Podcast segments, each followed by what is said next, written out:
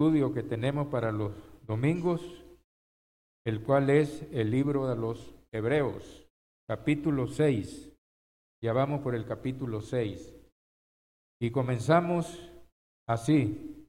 Dice, por tanto, dejando ya los rudimentos de la doctrina de Cristo, vamos adelante a la perfección, no echando otra vez el fundamento del arrepentimiento de obras muertas de la fe en Dios por tanto, es una cláusula de introducción que dice por lo que venimos diciendo.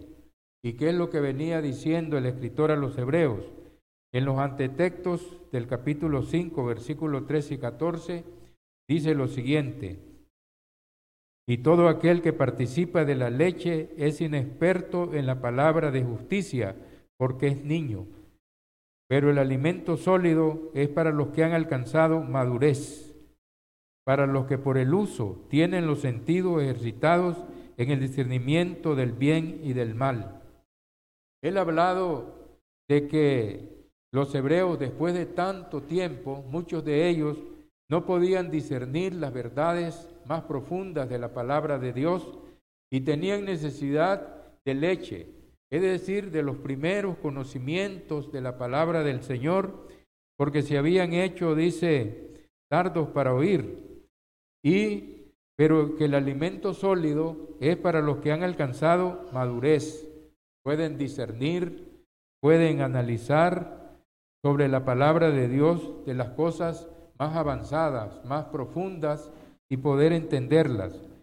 Por, para los que por el uso tienen los sentidos ejercitados en el discernimiento del bien y del mal. Entonces, por eso dice, por tanto, Dejando ya los rudimentos de la doctrina de Cristo, vamos adelante a la madurez, a la perfección. Cuando dice que dejando los rudimentos, es que no podemos pasar todo el tiempo en las verdades más sencillas o primarias de la doctrina del Señor, porque esto es para los recién convertidos, los recién bautizados, o los que tienen poco tiempo, sino que debemos de avanzar hacia la madurez, a profundizar en el conocimiento de la palabra de Dios, no echando otra vez el fundamento del arrepentimiento, de obras muertas y de la fe en Dios. Una casa se echa primero, se ponen las bases, ¿verdad? El fundamento. Pero una vez que se ha puesto el fundamento, tenemos que ir edificando, construyendo las paredes, ¿verdad? siguiendo la construcción. Entonces no podemos todo el tiempo solo estar en fundamentos entonces no avanzamos, no crecemos. Entonces le dice que no echemos otra vez el fundamento del arrepentimiento, de obras muertas, de la fe en Dios, de la doctrina de bautismo, de la imposición de manos, de la resurrección de los muertos y del juicio eterno. Es decir, no podemos nosotros siempre estar en el plan de salvación, ¿verdad? Enseñándole que hay que creer, que hay que arrepentirnos, que hay que confesar, que hay que bautizarnos. Esto es una clase para recién convertidos, ¿verdad? O una clase para visitantes, que ellos con no este, ignoran, ¿verdad? El plan de salvación. Pero ya para personas de tantos años como los hebreos, no podían seguir en estas cosas, tenían que avanzar hacia la madurez. Y no podían seguir hablando de las obras muertas, es decir, de dejar las obras de pecado, de maldad, de la fe en Dios, de la doctrina de bautismo, hablando todo el tiempo del bautismo, ¿verdad? Para salvación, de la imposición de las manos, es decir, cuando los apóstoles imponían las manos para transmitir los dones portentosos del Espíritu Santo, de la resurrección de los muertos y del juicio eterno. Y esto haremos si Dios a la verdad lo permite. Es decir, vamos a avanzar hacia cosas más profundas de la doctrina del Señor Jesucristo. Y dice, ahora el versículo 4 aborda un tema de gran importancia, y es aquellos que se han apartado de la, de la doctrina del Señor, aquellos que han apostatado de la fe, que se han ido al mundo o sencillamente se han olvidado, han dado la espalda, ¿verdad?, a las cosas del Señor. Y dice el versículo 4, porque es imposible que los que una vez fueron iluminados y gustaron del don celestial y fueron hechos partícipes del Espíritu Santo. Asimismo gustaron de la buena palabra de Dios y los poderes del siglo venidero y recayeron. Sean otra vez renovados para arrepentimiento, crucificando de nuevo para sí mismo al Hijo de Dios y exponiéndole a vituperio. El escritor se dirige ahora a un asunto de gran importancia. Dice que es imposible, utiliza el término imposible, para los que una vez fueron iluminados, es decir, fueron eh, iluminados sobre la palabra de Dios para conocer la enseñanza, la doctrina, gustaron del don celestial. El don celestial es que ellos fueron salvos, tuvieron la salvación de sus almas, pero apostataron de la fe, le dieron la espalda al Señor. Dice que gustaron del don celestial, ya que es un regalo la salvación. Dice, por gracia sois salvos, por medio de la fe. Y esto no de vosotros, porque es un don de Dios, y no por obras para que nadie se gloríe. Y después que gustaron del don celestial, fueron hechos partícipes del Espíritu Santo, recibieron el Espíritu del Señor, tuvieron la influencia, la dirección del mismo. Sin embargo, ellos se apartaron, ¿verdad? apostataron de la fe. Entonces dice, asimismo gustaron de la buena palabra de Dios, saborearon, ¿verdad? La bendición de la palabra de Dios que anima, que consuela, que fortalece, que nos ayuda a avanzar. Y también dice que de los poderes del siglo venidero, es decir, los poderes de la vida cristiana, fueron cuando estuvieron bien a cuenta con el Señor, cuando estaban fieles, eh, gustaron de una vida de triunfo, de victoria. Sin embargo, estas personas dice que recayeron, ¿verdad? Le dieron la espalda al Señor. Algunos habían vuelto ya al judaísmo de donde habían salido, otros sencillamente estaban desalentados sin congregarse, apartados completamente, sean otra vez renovados para arrepentimiento, crucificando de nuevo para sí mismo al Hijo de Dios y exponiéndole a vituperio. Cuando la persona apostata de la fe, da la espalda, regresa a sus antiguas costumbres, recae en sus antiguos pecados, entonces está crucificando de nuevo al Hijo de Dios y está exponiéndolo a vituperio público. Y luego pone una ilustración, una figura, ¿verdad? Que como la tierra, el versículo 7, dice así, porque la tierra que bebe la lluvia, que muchas veces cae sobre ella y produce hierba provechosa a aquellos por los cuales es labrada, recibe la bendición de Dios. Acuérdense de la parábola del sembrador, ¿verdad? Que habían eh, cuatro clases de tierra. Estaba la junto al camino, la cual la semilla quedó porque no podía entrar, porque estaba pisoteada de animales, de gente que pasaban por ahí, y vinieron las aves del cielo y se la comieron. O sea que viene el diablo y la palabra está muy superficial, no haya cabida, no puede penetrar. Entonces la arrebata y la persona se queda vacía como que nada. También acuérdense de la, la semilla que cayó entre pedregales había tierra encima, ¿verdad? Y brotó pronto, pero al querer penetrar la raíz, chocó en la piedra que estaba y se secó. Entonces quiere decir que estas personas estaban en los afanes de esta vida, ¿verdad? Y no pudieron, ¿verdad?, tener un, un aspecto positivo para que la palabra de Dios creciera, profundizara y se desarrollara. También sobre espinos. Aquello que cayó, ¿verdad? Donde habían semillas de espino, crecieron los espinos y las ahogaron. El afán de este siglo, las preocupaciones por las cosas materiales, el engaño de las riquezas, ahogan la palabra de Dios y la hacen completamente infructuosa. Pero hay una tierra buena, ¿verdad? Aquella tierra, dice, buena, donde la semilla penetra, no hay piedras, no hay espinas, no hay obstáculos, y echa raíces y crece y da fruto a 30, 60 y a 100 por uno. Aquí dice que la tierra que aprovecha la lluvia que está cayendo sobre ellos, la bendición del Espíritu Santo, la palabra de Dios, ¿verdad? Que, está, que fue sembrada, la semilla, y está siendo regada, ¿verdad? Por medio de la enseñanza, por medio de la doctrina, del conocimiento de Dios porque la tierra que bebe la lluvia, que muchas veces cae sobre ella y produce hierba provechosa, aquello por los cuales es labrada, recibe la bendición de Dios. Entonces miramos pues que la buena tierra son aquellos corazones que se abren, tan dispuestos a recibir la palabra, la reciben con gozo, permanecen en ella, fructifica, ¿verdad? A 30, 60 y a 100 por uno.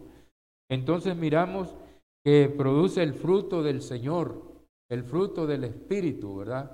Y la vida cristiana se fortalece y crece y avanza. Y el fruto del Espíritu dice que es amor, que es gozo, que es paz, que es dignidad, que es bondad, que es fe, que es mansedumbre. Entonces, eh, da el fruto provechoso, ¿verdad? Para bendecir la vida y la vida de los demás. Entonces recibe la bendición de Dios. Sin embargo, aquí en el versículo 8 hay una tierra, ¿verdad? Que, lo que produce son espinos y abrojos. Ya, ya hablamos de las cuatro clases de tierra, entre ellas aquella donde crecieron los espinos y crecieron los abrojos. Pero lo que produce espinos y abrojos es reprobada, está próxima a ser maldecida y su fin es ser quemada. Miramos entonces que hay tierra que está recibiendo la lluvia, está recibiendo el mensaje, está recibiendo la enseñanza, pero en vez de dar el fruto del Espíritu, da los frutos de la carne, Está produciendo espinas, ebrojos. Los frutos de la carne son adulterio, fornicación, inmundicia, lascivia, pleitos, celos, iras, contiendas, disensiones, orgías, borracheras, ¿verdad? Y dice cosas semejantes a estas, acerca de los cuales os amonesto que los que practican estas cosas no heredarán el reino de Dios. ¿Y qué pasa entonces cuando la persona está recibiendo la buena palabra de Dios? ¿Y qué son los frutos que está dando? Espinos, pleitos, celos, ira, contiendas, disensiones, indiferencia para con las cosas de Dios. Entonces está produciendo espinos y está produciendo abrojos. Y entonces dice que está próxima a ser maldecida y su fin es ser quemada. ¿Por qué? Porque es una tierra infructuosa que lo que da son espinos y abrojos. Entonces viene el juicio de Dios sobre esas actitudes completamente carnales que le dan la espalda al Señor que regresan al mundo o son indiferentes completamente al llamado de Dios. El versículo 9 dice, pero en cuanto a vosotros, oh amados, estamos persuadidos de cosas mejores que pertenecen a la salvación, aunque hablamos así. Está dirigiéndose a un remanente fiel que había en la iglesia y le dice, en cuanto a vosotros, oh amados, estamos persuadidos de cosas mejores que pertenecen a la salvación, aunque hablamos así. Y el versículo 10 está diciendo, porque Dios no es injusto para olvidar vuestra obra y el trabajo de amor que habéis mostrado hacia, hacia su nombre, habiendo servido a los santos y sirviéndoles aún. Miramos entonces que habían hermanos, en el, había un remanente fiel que estaba haciendo la voluntad del Señor, que estaba eh, sirviendo a los santos, sirviéndole con amor, con buena voluntad. Entonces estos recibían la bendición del Señor. Pero el versículo 11 continúa diciendo, pero deseamos que cada uno de vosotros muestre la misma solicitud hasta el fin, para plena certeza de la esperanza. El deseo del escritor, el cual es el deseo de Dios, es que estas personas continúen fieles, continúen firmes, avanzando en la gracia, en el conocimiento, en la obra de Dios, creciendo siempre hasta el fin, es decir, hasta el fin de sus días. Miramos lo que dice en Apocalipsis capítulo 2, versículo 10. No temas en nada lo que vas a padecer. He aquí el diablo echará en la cárcel a alguno de vosotros para que seáis probados. Vienen las pruebas y tendréis tribulación por diez días.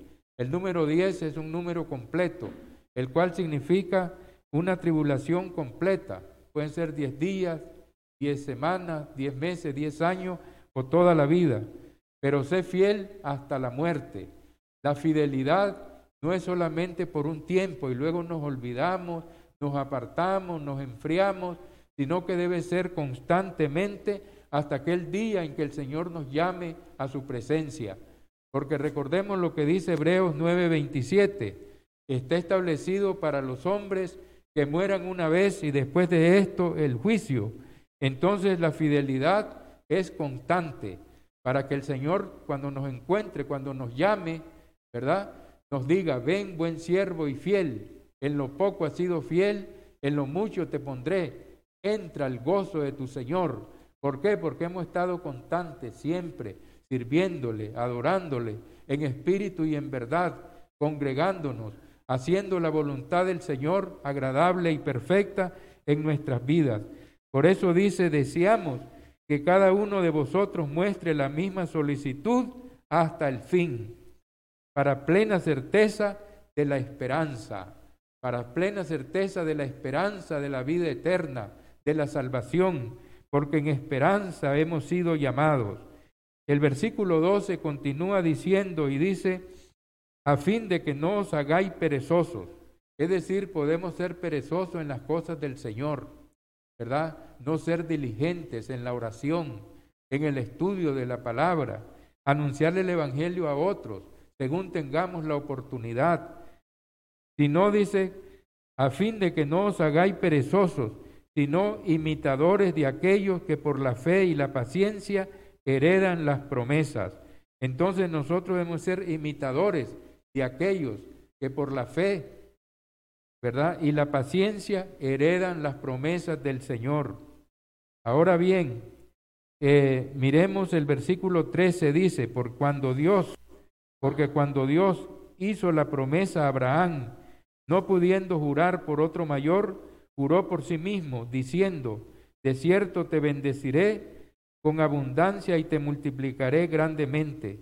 Se pone de ejemplo a Abraham cuando Dios lo llamó, ¿verdad? Y le dice, sal de tu tierra y de tu parentela a la tierra que yo te mostraré y haré de ti una gran nación. Bendeciré a los que te bendijeren y a los que te maldijeren maldiciré y en tu simiente serán benditas todas las familias de la tierra. Entonces dice que Abraham creyó y su fe le fue contado para justicia. Entonces, hermanos, dice el versículo 15, eh, habiendo esperado con paciencia, alcanzó la promesa. Recordemos que Sara era estéril y no podía tener hijos, pero Dios le dio una promesa, ¿verdad? Que iba a tener hijos y que Abraham iba a ser padre de una gran nación. Y él miró, ¿verdad? Cuando nació su hijo, alcanzó esa promesa. Pero también la promesa está para nosotros, ¿verdad? Para nosotros la promesa es, sé fiel hasta la muerte, yo te daré la corona de la vida. Es alcanzar la salvación, la vida eterna. Vamos peregrinando por este desierto que es la vida. Como dijo el Señor, en el mundo tendréis aflicciones, tendréis tristeza, tendréis dolor, pero confiad, yo he vencido al mundo. Tenemos que confiar que las tristezas, las tribulaciones, no nos pueden detener en, nuestra, nuestro camino, porque para eso tenemos que poner la mirada en Jesús, el autor y el consumador de la fe. Y habiendo esperado con paciencia, dice que alcanzó la promesa. Versículo 16. Porque los hombres ciertamente juran por uno mayor que ellos. Para ellos el fin de toda controversia es el juramento para confirmación la costumbre de los pueblos semíticos era que cuando tenían una discusión, que no se ponían de acuerdo, entonces uno de ellos alzaba la mano y hacía un juramento. Con ese juramento terminaba toda discusión. Entonces también Dios, tomando de esa costumbre, ¿verdad? Él también interpuso juramento. Por eso dice, por lo cual, queriendo Dios mostrar más abundantemente a los herederos de la promesa la inmutabilidad de su consejo, interpuso juramento, para por dos cosas inmutables, en las cuales es imposible que Dios mienta, tengamos un fortísimo consuelo, los que hemos acudido para asirnos de la esperanza puesta delante de nosotros. Dice que por dos cosas inmutables, que son la promesa y el juramento. Es imposible que Dios mienta, Dios no puede mentir. Recordemos que dice, sea Dios veraz y todo hombre mentiroso. Él es Dios, Él es la verdad misma, como dijo Jesús. Dice, yo soy la verdad, yo soy el camino, la verdad y la vida. Nadie viene al Padre si no es por mí. Pero Él, para dar verdad en una fuerte esperanza, interpuso juramento, y no pudiendo jurar por otro mayor que Él, juró por sí mismo, para que por dos cosas inmutables, en las cuales es imposible que Dios mienta, tengamos un fortísimo consuelo los que hemos acudido para asirnos de la esperanza puesta delante de nosotros. Versículo 9. Dice así, lo cual teníamos como segura y firme ancla del alma que penetra hasta dentro del velo. Miramos entonces que la, la fe que nosotros tenemos traspasa hasta el lugar santísimo. El lugar santísimo ahora es el mismo cielo, donde está Jesucristo a la diestra del Padre intercediendo por nosotros. Así nosotros debemos de tener un fortísimo consuelo de que Dios no escatimonia a su propio Hijo. ¿Cómo no nos dará con Él todas las cosas? Donde está Jesús, donde Él entró, ¿verdad? A la diestra de Dios para vivir intercediendo por cada uno de nosotros. Y donde, versículo 20, donde Jesús entró por nosotros como precursor, Él es el pionero, hecho sumo sacerdote según el orden de Melquisedec. Ya se mencionó anteriormente Melquisedec, ¿verdad? En el versículo, en el capítulo 7, se va a hablar más detalladamente de él, ¿verdad? Entonces, mis hermanos, nosotros debemos de seguir adelante, no retroceder, no ser como esa tierra que produce, ¿verdad? No, no aprovecha la lluvia, sino que produce abrojo, espinos, y entonces va pronto está, dice, para ser maldecida y para ser quemada, sino que seamos la buena tierra donde se está recibiendo el mensaje y al mismo tiempo lo estamos viviendo y lo estamos poniendo en obra, siguiendo adelante para que así nosotros podamos aceptar y recibir y, recibir la promesa que el Señor nos ha dado, lo cual ahora es la salvación, la vida eterna, para llegar al cielo donde está Dios esperándonos. Si alguno tiene alguna pregunta o algún comentario, puede hacerlo. Estamos escuchando la parte que dice que es imposible. Es imposible para los que escucharon una vez la palabra y degustaron del don sean renovados. Y uno se, pone a uno se puede preguntar esto y dice, ¿eso significará que los hermanos que se apartan de la iglesia, eh, los que se van al mundo, entonces es imposible que ellos se renueven para que puedan arrepentirse y reconciliarse. ¿Y qué pasa con los que sí lo hacen? Entonces, lo que estábamos viendo en ese texto es, este es un comentario, es que lo imposible no es de parte de Dios, porque Dios siempre tiene ese amor y ese, esa disposición para perdonar. Lo imposible está en la mente de la persona. ¿Por qué? Por lo siguiente. Cuando yo no estoy en la iglesia, me predican el Evangelio y, y la primera vez que escucho de la palabra de Dios, me ilumina porque es la primera vez que la estoy escuchando. Pero el problema está cuando yo ya sé de la palabra de Dios. Cuando usted o yo como miembros de la iglesia ya la sabemos la palabra y la hemos escuchado una y otra y otra vez. Entonces, como yo ya la sé y me aparto de la iglesia, es imposible para Dios el renovarnos a nosotros, no porque Él no pueda hacerlo todo, sino porque mi mente dice, yo ya sé esto, yo ya lo sé y no, no me ilumina el, el Espíritu, porque ya me iluminó una vez. Y eso es lo que nos está diciendo de manera interesante Hebreos, por lo cual tenemos que ponernos las pilas y decir, no tenemos que apartarnos del camino de Cristo, no tenemos que apartarnos de la iglesia. ¿Por qué? Porque como yo sé, estudié por ejemplo en Vica o estudié en la Sabatina, fui maestra de niños o fui evangelista o servidor o lo que sea, y yo me aparto del camino, cuando alguien llegue, por ejemplo, del Ministerio de Restauración a animarme a que me congregue o a que sirva, yo me voy a, me voy a poder reír, porque yo ya sé lo que me vienen a hablar. Entonces el Espíritu ahí no puede hacer nada con la palabra, porque es la misma palabra que ya está en la cabeza. Pero como yo ya la sé, ya me iluminé antes, no me vuelve a iluminar, porque yo ya la sé. Y es por eso que mucho, yo me he fijado que vamos a visitación, a, reconciliación, a restauración, y un hermano, por ejemplo, le dice, hermana, que congregues, y solo le hace así, la persona, y se sonríe, porque ya sabe eso, no es nada nuevo, pero vemos que esa palabra que le está transmitiendo el hermano no la mueve a cambiarse. Y, ahí uno dice, eso es peligroso, eso es peligroso. Y es lo que estaba comentando, de que usted escucha la palabra una y otra vez, y si ya la sabe, es más peligroso todavía. ¿Por qué? Porque eso no, no lo mueve a cambiar, porque ya lo sabe. Entonces, solo dicen, sí, no, hay, no pude, pero ya sabe, pero no la mueve. Por ejemplo, a congregarse fielmente, a involucrarse en el ministerio, a cambiar un pecado, lo que sea. Porque esa palabra ya la conoce la persona. Es por eso es que es peligroso, mire, peligroso apartarse otra vez. Comentario. ¿Cómo no?